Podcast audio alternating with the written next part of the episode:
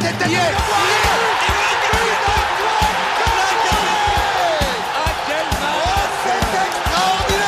Pauletta dans la surface d'affaire. Oh le but. Oh le but exceptionnel encore une fois face à un Barthez maudit devant le portugais. Pedro Miguel Pauletta Oh là là. Ibrahimovic 25e minute Le doublé en deux minutes Ça allait trop vite pour le mur Ça allait trop vite pour Steve Monanda Le Paris Saint-Germain rentre dans cette Ligue des Champions de manière timide, mais on va retenir des 3 points euh, suite à cette victoire au Parc des Princes face à la Juve sur le score de 2 buts à 1. On pensait voir un gros festival, surtout lors des 20 premières minutes avec le doublé fracassant de notre petit Bappé. Mais les choses se sont corsées au deuxième mi-temps avec une, autre boulette de Donnarumma, une deuxième euh, de suite en Ligue des Champions en deux matchs, hein, sur une sortie peu maîtrisée. Et ensuite un match où les Turino ont mis le pied sur le ballon, mais le, PSG a tenu le score. On va revenir sur cette victoire qui, Nams va nous laisser peut-être un peu amer sur, euh, voilà, sur euh, la manière, parce qu'on s'attendait à une manière, hein, vu nos, nos pronostics, hein, euh, 4-0, 5-0 euh, lors du podcast précédent. Euh, on, retient, on retient la victoire ou on retient aussi euh, des bonnes choses, hormis euh, cette difficulté face à l'adversité? Bah déjà, salut les gars, salut les gars. Bon, ce qu'il y a à retenir, c'est vraiment soit on voit le verre à moitié plein, soit on le voit à, moitié vide. Moi, je m'attendais déjà à une Juve comme j'ai vu, comme ce qu'on a vu lors des 20 premières minutes, hein, une Juve totalement apathique, totalement sans idée et autres. Donc, on, on ouvre le score rapidement. La première mi-temps est parfaite, mais c'est le le déroulement du match, le déroulement de la deuxième mi-temps. Et vous savez quoi, déjà, le, moment où je vois McKenny rentrer à la place de Miriti, je me dis, bon, Allegri, il est encore plus, il est encore plus frileux que je le pensais. Mais à ce moment-là, c'est pas si con parce que Miriti a déjà un jaune et il veut passer dans un 4-4-2. Mais bon, McKenny dans un milieu à 4 à droite, c'est pas forcément l'idéal. On verra que c'est ce même McKenny qui sera, qui sera euh, quand même, euh, euh, qui relancera le match qui relancera le match et, for- et forcément quand tu es côté turinois, à la fin du match, tu peux te dire merde, on a perdu que 2-1. Alors que initialement tu t'attends, tu vas au parc et tu te dis tu t'attends à rien. Tu t'attends à une défaite mais tu t'attends pas tu t'attends pas à ne perdre que 2-1. Donc maintenant, quand tu es côté parisien, est-ce que tu peux être inquiet Je ne sais pas spécialement, mais bon, il y a déjà la victoire, chose importante et pour moi, c'est la chose minimale côté Paris Saint-Germain. Mais il y a quand même des bonnes choses à retenir. Il y a aussi forcément des faits de match euh, qui forcément euh, qui auraient pu faire basculer le match dans un scénario proche de celui qu'on attendait, Raphaël. Ouais, mais c'est ça. De toute façon, on y reviendra. hein. On y reviendra, notamment avec toi et aussi avec un fervent supporter de la Juve qui a, qui a fait le plaisir de nous rejoindre pour ce, ce débrief du match. hein. Euh, Ismaël, merci à toi d'être venu euh, débriefer ce match. Et comment te sens-tu après cette, euh, cette défaite qui, au final, n'a pas été très large? Au contraire, le match nul était possible mardi soir. Ben, bonjour les gars. Déjà, merci de m'avoir invité. Pour ce qui est de, de mon sentiment, et je pense que beaucoup de, de Turinois le partagent, c'est un sentiment un peu mitigé. Euh, je vais vous dire, honnêtement, on n'attendait rien de ce match, dans la mesure où on traverse une crise une crise, on va dire, avec euh, notre entraîneur, avec notre club, avec notre staff médical, avec tout. Et honnêtement, on s'attendait à un gros score. Et certains même dans la communauté juive demandaient à ce qu'il y ait un gros score de sorte à fragiliser notre entraîneur afin qu'on s'en débarrasse pour une fois et une bonne fois pour toutes.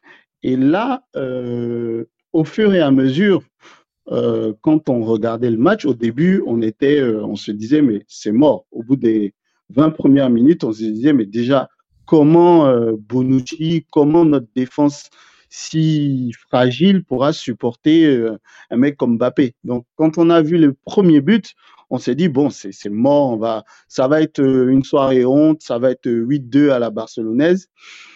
Et, euh, et puis, au fur et à mesure, l'appétit venant en mangeant, on s'est rendu compte que le PSG, on les a endormis par notre faiblesse. C'est-à-dire, on présentait tellement pas de danger que le PSG s'est laissé aller et a cru qu'ils étaient en Ligue 1. Donc, ils ont commencé à laisser le ballon. Et euh, au fur et à mesure, on le verra peut-être un peu plus tard, on a commencé à mettre, à créer des problèmes au PSG. Euh, et c'est vraiment une surprise pour nous. On s'est vraiment pas dit dommage, on aurait pu avoir le match nul parce que franchement, le match nul n'aurait pas vraiment reflété la différence, l'écart entre les deux équipes. Parce que si on avait été plus dangereux, à mon avis, dans les 10, 20 premières minutes, le PSG serait resté concentré et ils auraient appuyé là où ça faisait mal et on aurait pris, en, à mon avis, hein, en une demi-heure une rafale de but. Ouais, bah, c'est un peu. Vas-y. Bah non, mais c'est vrai, je te rejoins parce que là, on revient sur les 20 premières minutes. Il y a l'ouverture du score de Mbappé au bout de 5 minutes avec ce 1-2 exceptionnel avec Neymar. C'est vrai que Neymar, on va encore le souligner, un très très gros match, hein, une grosse régularité. Et j'ai vraiment bien aimé son, son altruisme à, à, délivrer mmh. cette louche extérieure du pied euh, dans le bon timing. J'ai eu la chance d'être derrière le but hein, en virage au pour voir euh, tous les buts du match, d'ailleurs, vraiment devant moi. Et c'est vrai que ce but-là, euh, magnifiquement exécuté et bien terminé par Mbappé. Ouais, Nams? Irréel. Ouais, irréel, son but irréel. Euh, et ça passe surtout, tu sens que il est totalement en confiance. Euh, je crois que je n'ai pas dû le critiquer une fois depuis le début de la saison hein, dans nos podcasts parce que franchement, il, fait tout ce qu'il faut et franchement, s'il avait commencé à être comme ça dès son arrivée en 2017, purée. non, non, mais là, mais là il, y a la Coupe du Monde qui arrive, il rigole C'est ça, c'est ça. Et, en tout cas, tant mieux pour le PSG. Puis, tant mieux pour nous. Et puis le 2-0 qui euh, est provoqué par la, la... Verratti amène l'action, trouve Bappé qui combine parfaitement avec, euh, avec Hakim en une touche et qui termine. La façon dont il finit, la façon dont il frappe, j'ai dit ça à un pote, je me suis dit c'est presque du Trezeguet, la façon dont il reprend la volée. Ça me rappelle un but que Trezeguet avait mis, je crois, c'était euh, contre le Torino, saison 2007-2008. Euh, je sais pas si ça te parle, Ismaël. Une sorte de. de, de, je vois qu'il a des références. Non, c'est qu'il faut, que, faut savoir que Nam, c'est un grand fervent de la Juve en Italie, donc c'est pour ça qu'il sort. C'est ça. D'accord, d'accord, d'accord. Mais, mais, comment on peut supporter la Juve et le PSG Enfin bon. On, bah, on va dire, bah, le PSG, moi j'ai grandi avec ça. Le tout premier club que j'ai connu. D'accord, ok, ok. Le PSG. Après, le club européen, bah, c'est Edgar Davids qui a fait que. Edgar Davids a fait que je m'intéresse de très près à ce club. Donc euh, voilà, tu vois. Mais bon, hier, le, cœur était parisien. Mais tu vois, cette finition qu'a Mbappé, si s'il arrive maintenant à avoir une finition à la David Trezeguet dans les 16 derniers mètres, il va être vraiment injouable. Il va être vraiment injouable. Et ces deux buts, tu te dis, waouh, ah ouais, devant le but, il, ne blague plus, il ne blague plus. Bon, après, là, il a quand même un peu, l'altruisme à travailler, mais quand tu vas 2-0, moi, ce que je me dis, je me dis, 22e minute, 2-0, waouh, ça peut, ça peut tourner vraiment à la correction, euh, à une humiliation rarement vue. Parce que autant Ismaël, la Juve avait pris 4-0 à Chelsea, ce qui n'était pas étonnant. Mais avant ça, le dernier 4-0, il datait de février 2004 contre la Roma. Mais là, moi, je pensais plus à peut-être à 6-0, voire 8. Hein. Parce que le, comment le trio combine juste en première mi-temps, en première mi-temps, ça peut aller très très loin. Ah, non, mais c'est... Déjà à la mi-temps. Non, mais c'est Et c'est fou. C'est vrai que ça, ça combine super vite. Et je sais pas ce que, ce que tu en penses à ce moment-là, Ismaël, parce que après, par la suite, Paris continue à avoir le pied sur le ballon.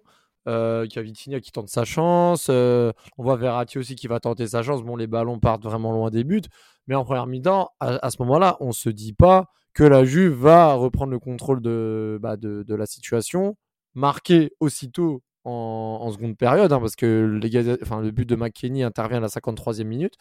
Mais à la mi-temps, je ne sais pas ce que, voilà, comment tu lis la performance des Turinois, mais bon, ils n'ont pas montré grand-chose, à part quelques incursions en contre avec Milik, si je ne me trompe pas, mais c'est tout. Avec euh, oui, c'est ah oui, c'est cette tête aussi de Milik, et j'ai oublié de la mentionner, de Milik, effectivement, effectivement, à la, à la mi-temps, je ne pensais pas qu'on pouvait reprendre le contrôle du match. Euh, ce qui me faisait penser ça, c'était un problème tactique. On était venu pour défendre, parce qu'on avait fait une composition d'équipe pour ça.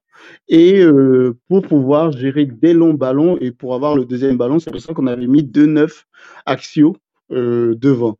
Et lorsque euh, on a pris le premier but très rapidement, sur, pour moi, c'est vrai, une inspiration géniale de Neymar, mais également un défaut de couverture de Bonucci. Parce que quand on joue à 3, le libéraux, il est là pour ça. Il est là pour justement, quand on se fait percer, pour couvrir et les stoppers doivent aller vers le porteur du ballon, ce qui n'a pas été le cas. Du tu dis une chose intéressante. Hmm. très intéressant.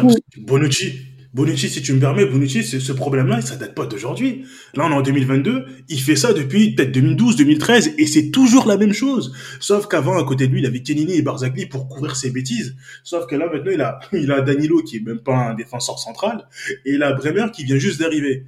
Donc en plus, si en plus côté chiffre, vous devez compter sur Bonucci, eh ben, vous êtes pas dans la merde. Hein.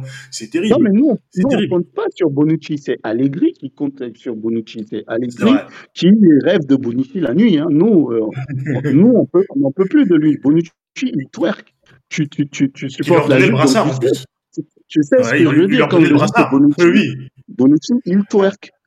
chaque fois qu'il a un contraire, il se tourne et monte ses fesses. C'est incroyable. Donc, ah, pour, revenir sur le, revenir sur le match, on se disait, bon, on allait défendre, essayer de contrer, essayer de faire de longs centres, essayer de faire de longs ballons. Donc, normalement, on s'attendait à ce que, après une ouverture du score rapide, puis la confirmation, on allait être comme les équipes qu'on prépare à défendre, c'est-à-dire les équipes qui savent pas si elles doivent défendre, attaquer, paniquent un peu et se désorganisent. Mmh. Et là, ça allait être le festival. Il se trouve que Paris a vraiment de manière euh, inexplicable, arrêter de jouer. Et surtout, j'ai remarqué à un moment donné qu'à la demi-heure de jeu, euh, les, les milieux parisiens étaient cramés.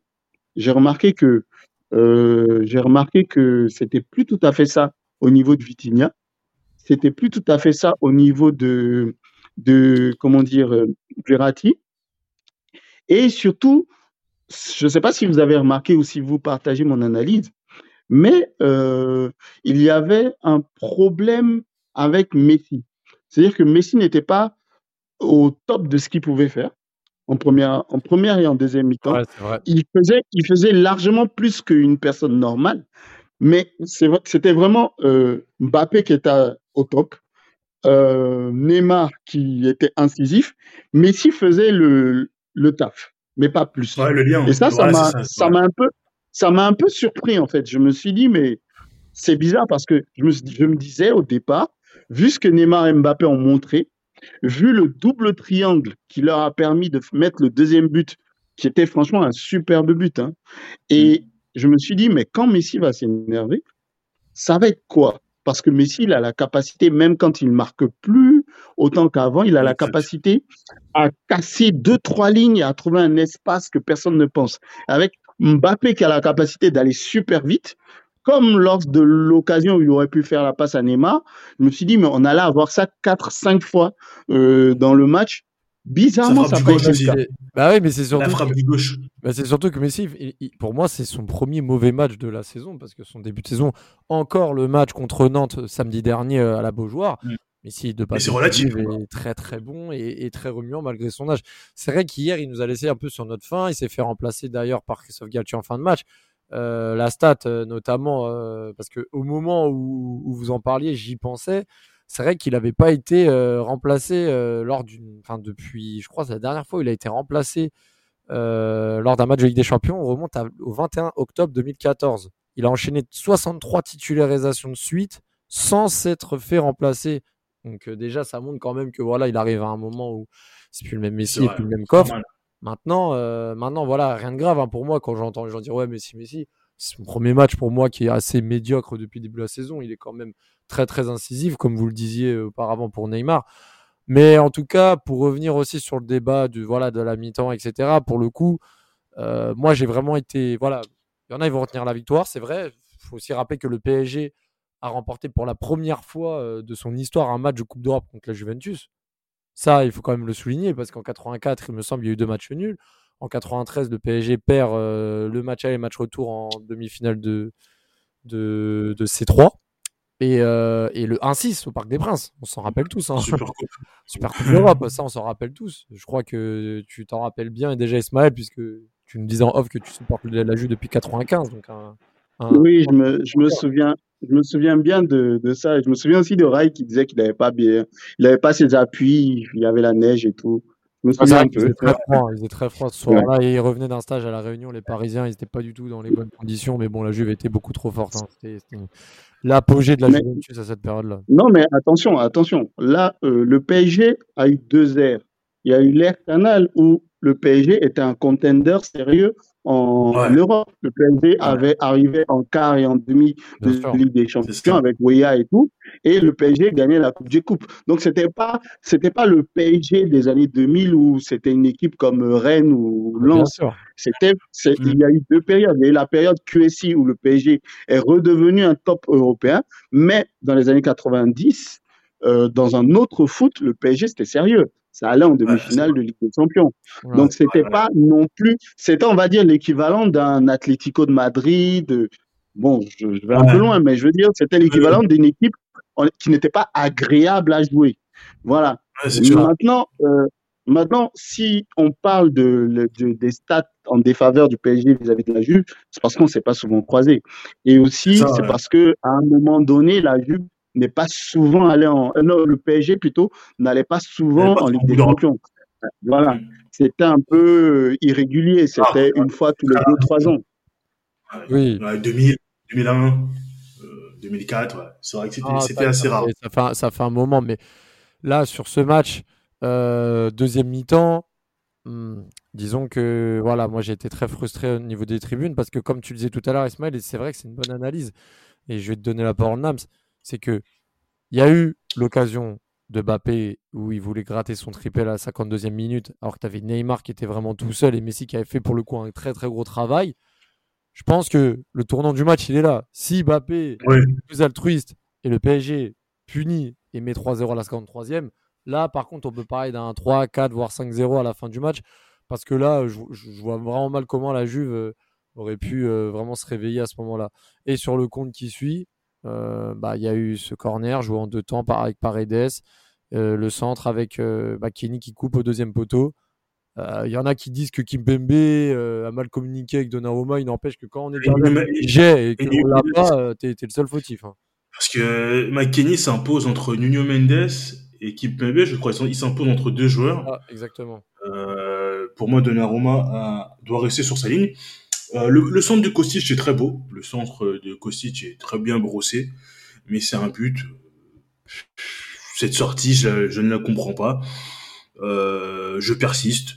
Euh, comme depuis plus d'un an, plusieurs mois, Navas doit être titulaire. Pour moi, il n'y a pas débat là-dessus. Euh, et quand ce but arrive, bah moi je me dis quand même tout de suite, je me dis, euh, non mais ça va rien changer à mes potes, ça va rien changer. Par message, je dis à mes potes, ça va rien changer. hein. Euh, Ok, la jeu va marquer, mais Paris peut marquer à tout moment. Et Paris va mettre le troisième, voire le quatrième but derrière.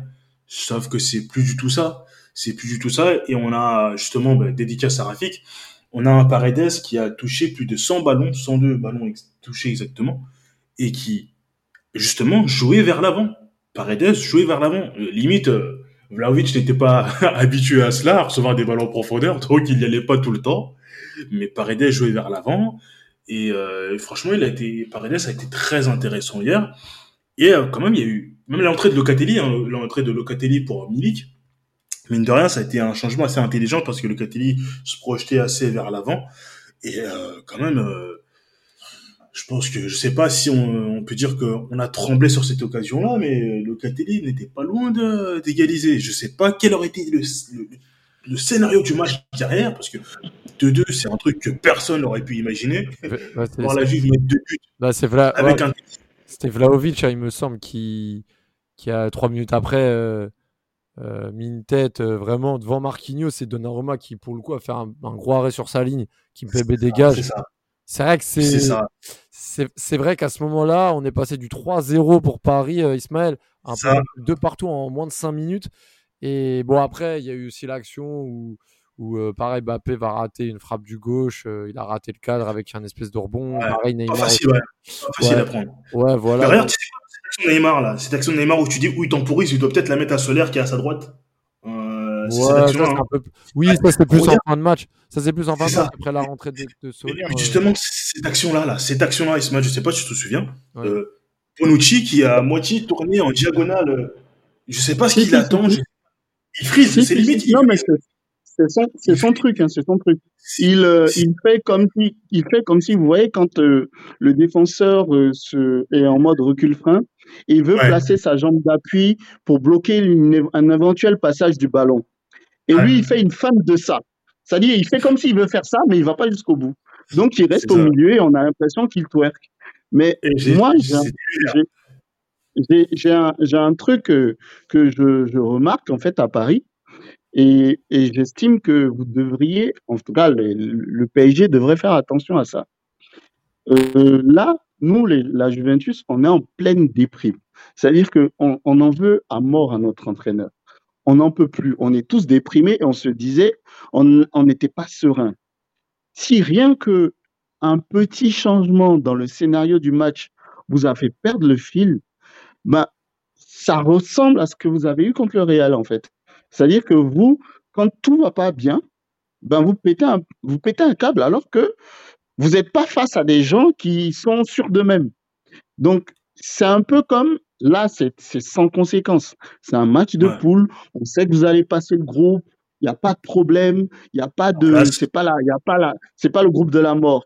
Mais dans une situation différente, dans un match à la vie à la mort, face à une équipe qui a un peu plus de caractère, qui n'est pas dans une situation de crise, ce genre d'ouverture, Là, en mon vision, vous montrez que, attention, quand tout ne se déroule pas comme vous voulez, malgré le fait d'avoir autant de bons joueurs, parce que là, nous, notre meilleur milieu, c'est votre quatrième remplaçant que vous nous avez quasiment filé gratos. Et donc, avec autant de bons joueurs, vous avez quand même un peu vacillé. Et nous-mêmes, on était surpris. Donc, pensez à ça. Parce que c'est bizarre, on a tous trouvé ça bizarre que au bout de. on a marqué un but sur corner, il y a une erreur de votre gardien, mais c'est la même chose, hein, c'est une répétition générale de ce que vous avez fait euh, il y a quelques mois contre le Real. Sauf que le Real, c'était une équipe de vieux briscards qui avait confiance. Mais nous, on n'était pas, on n'a pas, on n'a pas mis les moyens d'avoir pour pouvoir appuyer là où ça faisait mal. Mais si on avait euh, Pogba, euh, Chiesa et Di Maria, Di Maria, ce genre de petite, ce genre de petite cracotte mentale que vous avez eu pendant quelques temps là, ça allait être bizarre. Donc euh, pensez-y quand vous allez avoir les vrais matchs, parce que là, vous allez passer le groupe. Finalement, vous avez fait le job, vous avez eu les trois points. Mais à chaque fois que quand ça vacille un peu, que le scénario n'est pas écrit mm. linéaire, vous commencez à trembler, ça risque d'être un vrai problème. Oui, c'est bah, vrai que là, ton intervention, Ismaël, est totalement vraie. On, remarque de plus en plus qu'il y a de la lassitude et justement des, espaces qui sont créés, euh, notamment par, par le trio défensif. C'est ce qu'on disait aussi dans d'autres podcasts. Le problème, c'est que le PSG arrive justement à hausser le ton quand en face il y a justement le, côté un petit peu, euh, un petit peu intensif et, équilibré. Par contre, quand justement il y a, des périodes où euh, les, équipes sont bien en place, surtout au milieu de terrain, ou justement qui arrivent à endormir la rencontre et ensuite procéder par un coup, bah là pour le coup on voit des relâchements. Euh, moi j'ai vu le duo Vlaovic-Milik apporter un danger constant juste par leur présence physique. Moi c'est ce qui m'a vraiment choqué. Euh, même dans bah, déjà rien que sur le sur le but, euh, sur des ballons aériens, je les voyais prendre le dessus. Euh, les, les en fait, je trouvais qu'il manquait de réactivité et ça permettait d'avoir des espaces, comme tu le disais, dit Maria, mmh. des, des, des, situations comme celle-ci, c'était du, du, pain béni pour lui. Et, et là, en deuxième mi-temps, bah, c'est ce qui s'est passé. Il y a eu le, double arrêt. Je reviens un peu sur le déroulé du match. Il y a eu le double arrêt de, enfin, il y a eu l'arrêt de Donnarumma. Ensuite, Paris a un peu mis le pied au ballon. Euh, on a vu justement, euh, voilà, on a vu justement un, PSG attendre un petit peu que les Turinois viennent pour procéder. Par contre, on voyait Mbappé essayer de faire aussi des différences. Les, choix aussi tactiques de, de, Galtier en, en, témoignent énormément sur le reste parce qu'au final, il sort Messi, il sort, euh, je crois, il sort Hakimi si je me trompe pas, il fait rentrer euh, Mukiele et, et Solaire et, et comment on dirait et Danilo bah, ça montre en vrai que tu as envie de garder ton score, que tu as envie de solidifier ton milieu de terrain et qu'il y a une carence à ce niveau-là. C'est sûr. et, c'est pour ça que sur la fin de match, voilà, Paris euh, réagissait en contre. Euh, euh, Neymar, il a failli marquer le but en fin de match grâce à la remise dans l'axe de la tête de, je crois, de Bonucci, si je me trompe pas, Ismaël. Mais, mais, au final. L'arrêt de Perrine, qui a l'arrêt de Perrine. Et justement, sur cette même action, sur cette même action, on peut se dire que qui n'est peut-être encore parisien parce que il part en contre Vlaovic fait un, sublime appel de balle où il est entre quatre défenseurs et il arrive à se défaire du marquage. Et qu'est-ce que fait Keane Eh ben, il temporise, alors qu'il est venu au score. Attends, si, si c'était Maria, si c'était Di Maria, Pogba ou peut-être même Dybala, bah, c'est une balle en profondeur. Après, je sais pas s'il va marquer, mais il aurait une occasion nette de but, ce qu'il n'a pas eu souvent dans le match. Ah mais bah ouais, il y a des phases comme ça où Paris, c'est pas possible. Et tu vois, cette action-là, eh ben, ça me fait penser euh, à la percée de Modric, où il est tout, il est entre trois joueurs et il arrive à, il arrive à emmener trois, quatre joueurs avec lui alors qu'il qu'il a 36, 37 ans. Et eh ben, c'était un peu le même scénario sur cette action-là. Et tu te dis, bah, c'est, c'est pas possible. Là, ça passe. Bon, là, mais bon, les... bon, là, là, je suis obligé de te couper parce que tu as mis Keane et Modric dans la même phrase. Oui. c'est blessant. Mais effectivement, euh, je, je, je, cette action, en fait, je je sais pas si, en tant que Parisien, peut-être que ça vous a gêné, mais moi, j'ai trouvé ça exaspérant. Parce que si vous regardez bien, c'est à un moment donné où Bonucci, qui est censé être notre capitaine, notre joueur le plus expérimenté, fait une relance de poussin dans l'axe avec une tête qui n'est même pas appuyée.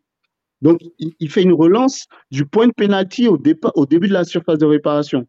Résultat, le Parisien, il est même surpris d'avoir le ballon et il fait une frappe. Il faut un, il, faut une, il faut un exploit de notre gardien, qui par ailleurs est très bon, qui est vraiment un numéro 1 bis. Voilà. Et au moment où Keane récupère le ballon, mais je ne sais pas pour ceux qui jouent FIFA, c'est L1 triangle. On ne discute pas. On ne discute pas. Vlaovic va s'imposer physiquement. Il a fait l'appel, il est mm. fort, il est rapide, il est bon sur ses appuis. Au moins, c'est une occasion. Sachant qu'on en a deux, trois par match maximum ces derniers temps, il faut pas les gaspiller.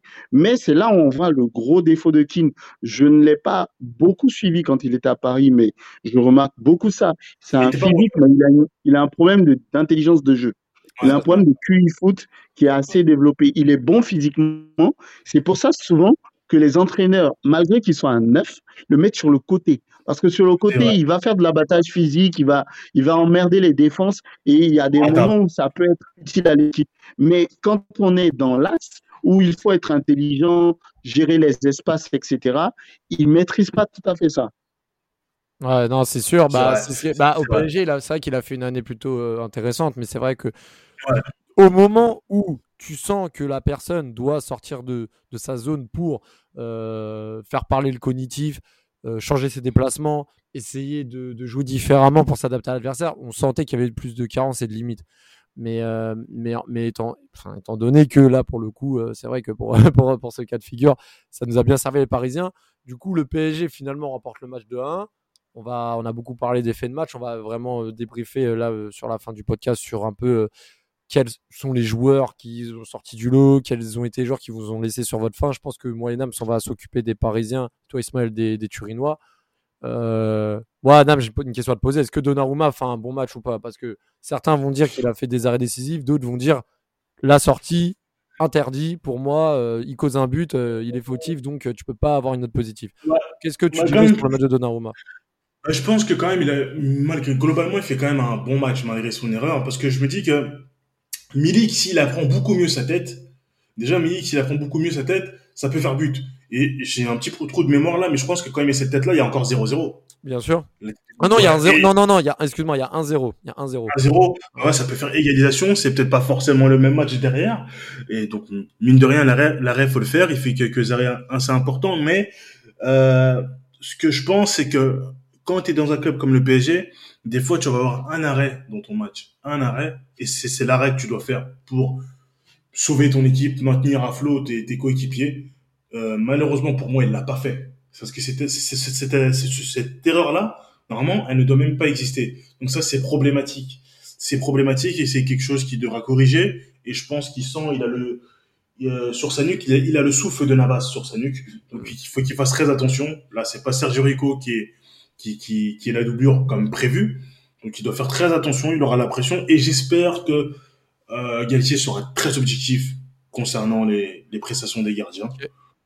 Et, et, pour toi, quels sont tes, tes flops, tes tops, les, les joueurs que tu retiens euh, au sens positif et négatif? Qu'est-ce qui Positif, j'irais ben Mbappé, bah, tu sais que moi, Mbappé, je le mets en positif euh, avec bémol, hein, parce que. Oui, c'est sûr, parce qu'il aurait pu, il, aurait, il a, pour moi, il a un 9 sur 10 sur son match, mais il aurait pu avoir un 10 sur 10 s'il avait fait la passe pour Neymar. Ouais, peut-être pas 10 sur 10, je pense qu'il avait un 8 sur son dos. Il avait un 8 sur son dos et il aurait pu avoir un 9 en, faisant la passe.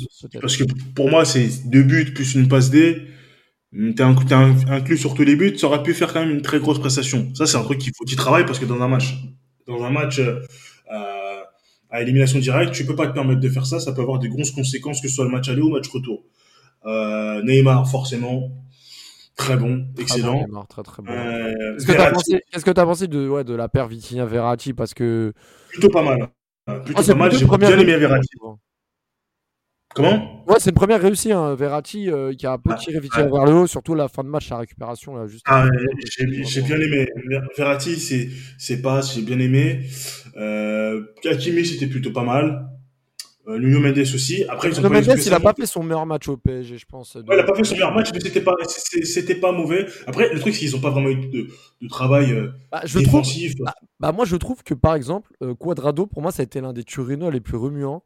Euh, je l'ai trouvé Ah. vraiment, vraiment à mettre un peu en difficulté parfois Nuno Mendes. Tu, me fais penser à- tu me fais penser à un truc là justement, c'est, je crois que c'est quelqu'un qui met une passe, qui veut lui mettre une passe et ça va dans son dos, et après t'as Quadrado qui fait une passe en retrait, mais elle passe, elle part, elle part même derrière les défenseurs, tu vois. Je Ouais. sais pas si met t'as en mémoire cette, cette passe là, ou après Quadrado. euh, après, je pourrais, je jamais, je pourrais jamais l'oublier. hein. C'est- c'est- il, est dans sa, il est dans sa position préférentielle pour faire son crochet et essayer d'accélérer. Il n'ose pas. Il n'ose pas et il fait une passe en retrait qui va au deuxième poteau adverse de l'autre côté. Après, je pense que Nuno Mendes, justement, n'a pas trop eu à être inquiété parce que le truc, c'est que Quadrado, c'est pas le Quadrado de 2016. Là, on est en 2022, il a pris de l'âge, il prend de l'âge, il devient, il a 34, 35 ans, il a, il a encore les jambes, plus forcément le coffre comme avant. Donc, Nuno Mendes n'a pas été forcément mis très en difficulté. Euh, la défense, pas spécialement rassurante non plus, hein. Euh, Marquinhos, euh, Ramos, j'ai pas spécialement été fan. Euh, c'est un peu, euh, ouais, c'est un peu inquiétant. Bouquet n'a pas forcément fait une bonne rentrée. Ouais. Mais je pense, que ça va, je pense que ça va venir, mais il n'a pas forcément fait une très bonne rentrée. Ah, Renato aussi, c'est compliqué. hein. Faut, faut, Et voilà. Renato, compliqué. On va, on va Renato, attaquer parce que sinon Rafik il va bouder. C'est vrai que Renato dans un milieu à deux c'est compliqué. Moukielé, euh, on en parle. Moukielé, on en parle un peu moins, mais c'est vrai que Moukielé pour le moment il a toujours pas fait pour moi une rentrée vraiment très convaincante depuis le début de la C'est saison. ça.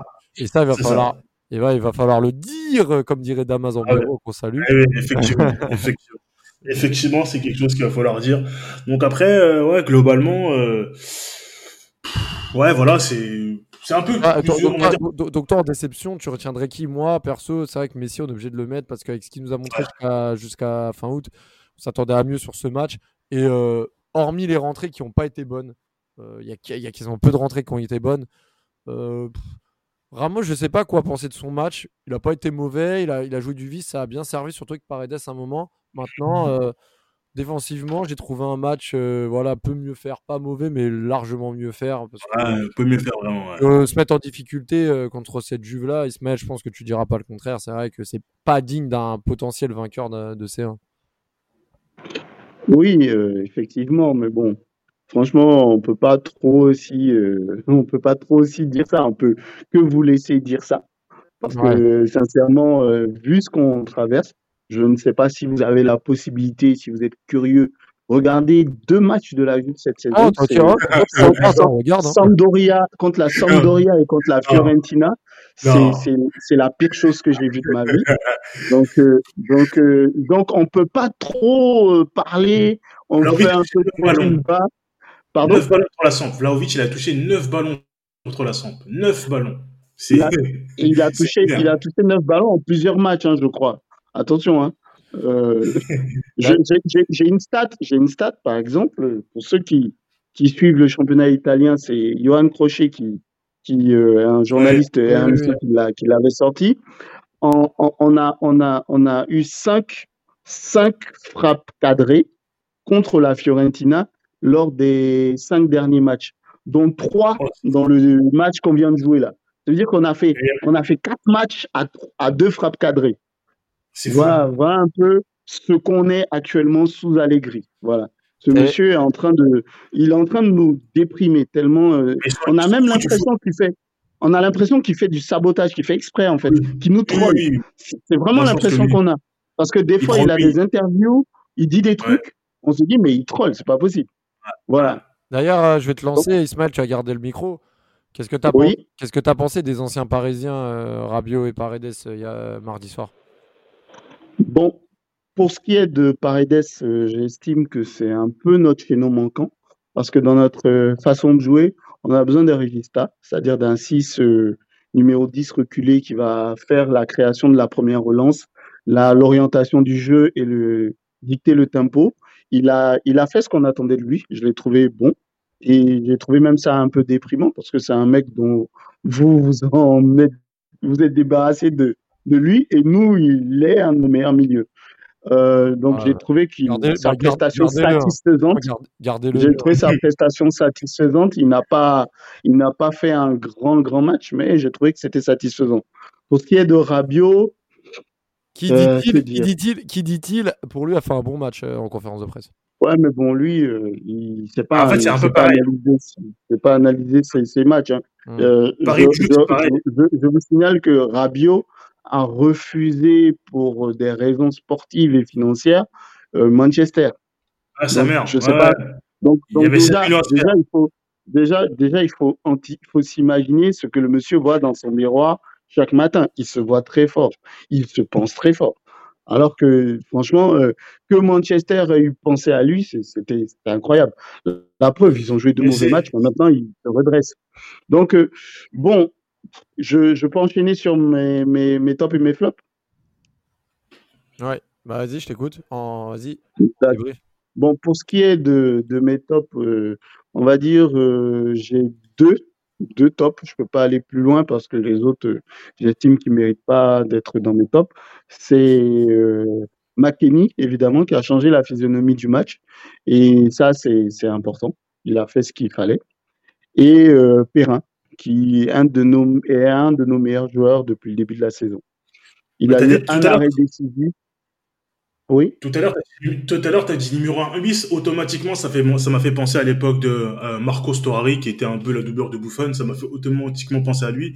Et Perrine, à chaque fois qu'il est bon. Et en plus, il, il me fait penser, tu sais, c'était un peu un crack à l'époque quand il était genois. Je crois qu'il s'est fait deux, Ouais, trois fois les, il s'est fait deux, trois fois les croisés. Après, il a un peu disparu de la circulation. Mais ouais, euh, franchement, euh, comme doublure, avoir une bonne c'est important. Perrin, c'est un peu ça. Perrin, c'est un numéro 1, mais qui a accepté d'être numéro 2 à la Juve. Et donc, euh, Mm. il, a la, il a eu un moment aussi une petite période de blessure à l'épaule, je crois. Mais sinon, c'est quelqu'un qui peut euh, valablement remplacer Chesney, et c'est ce qu'il fait. Euh, il nous a arrêté un penalty euh, la semaine dernière, et, euh, il a, et euh, mardi, il a eu à, à faire un arrêt décisif. Et c'est ce qu'on demande à un gardien, de faire l'arrêt qu'il faut au moment où il faut. Et si on n'avait pas eu euh, un relanceur comme Keane, on aurait même pu avoir le 2-2 sur cet arrêt. C'est des arrêts qui valent un but. Donc, Perrin, McKenny. Le reste, c'est pas, c'est Euh, pas la le peine. On va Ah dire, ouais, je vois. On va dire Paris, Vlahovic. on va dire Paredes. Voilà. Maintenant, pour flops, le pauvre. Vlahovic, c'est pas mal, mais malheureusement, c'est un 9. Un 9, il doit C'est une compter. arme. C'est non, mais ça- C'est- c'est c'est une tout. arme. C'est une arme sans munitions. Il y a pas de- il y a pas de Exactement, voilà. Ah, non, ah, mais en c'est- tout, ah, mais en tout cas, en tout cas, ce qui est sûr, c'est que bah, on va plus retenir des effets négatifs que positifs. c'est Et sûr. même, et, même, c'est- et- et- Voilà. et même, et même côté parisien, parce que voilà, on l'a dit tout à l'heure, Naps, on va finir là-dessus, mais c'est vrai que le trio d'attaque, il y en a deux sur trois qui ont répondu quand même présent.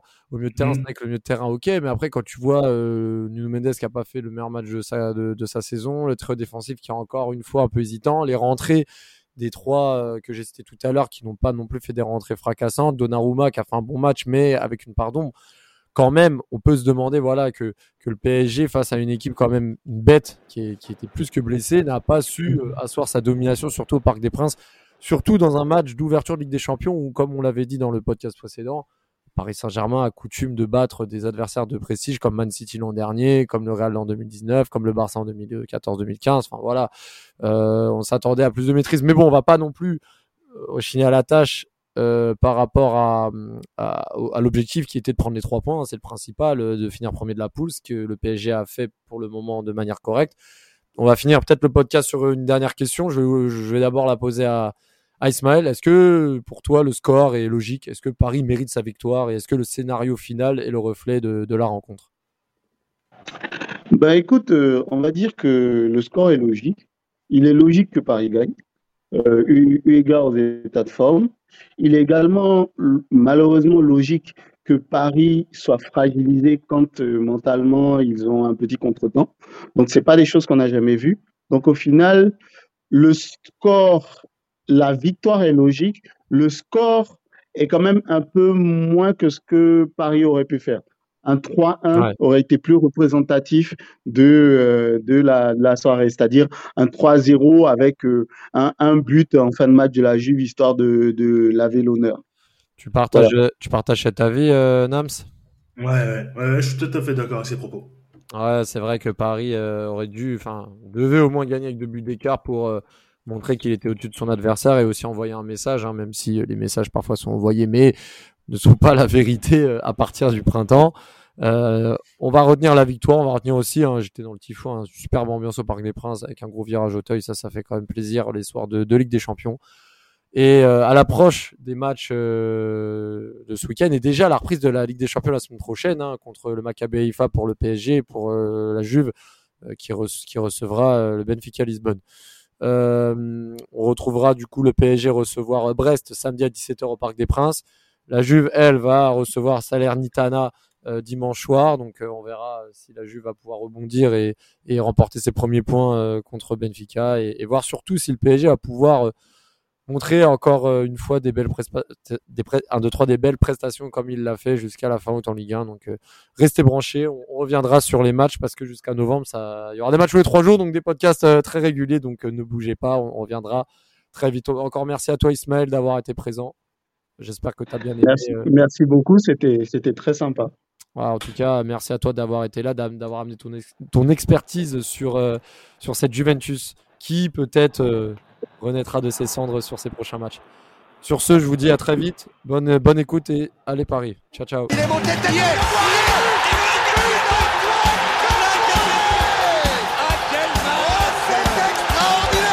Pauletta dans la surface d'affaire. Oh le Oh le but exceptionnel encore une fois face à un Barthez maudit devant le portugais.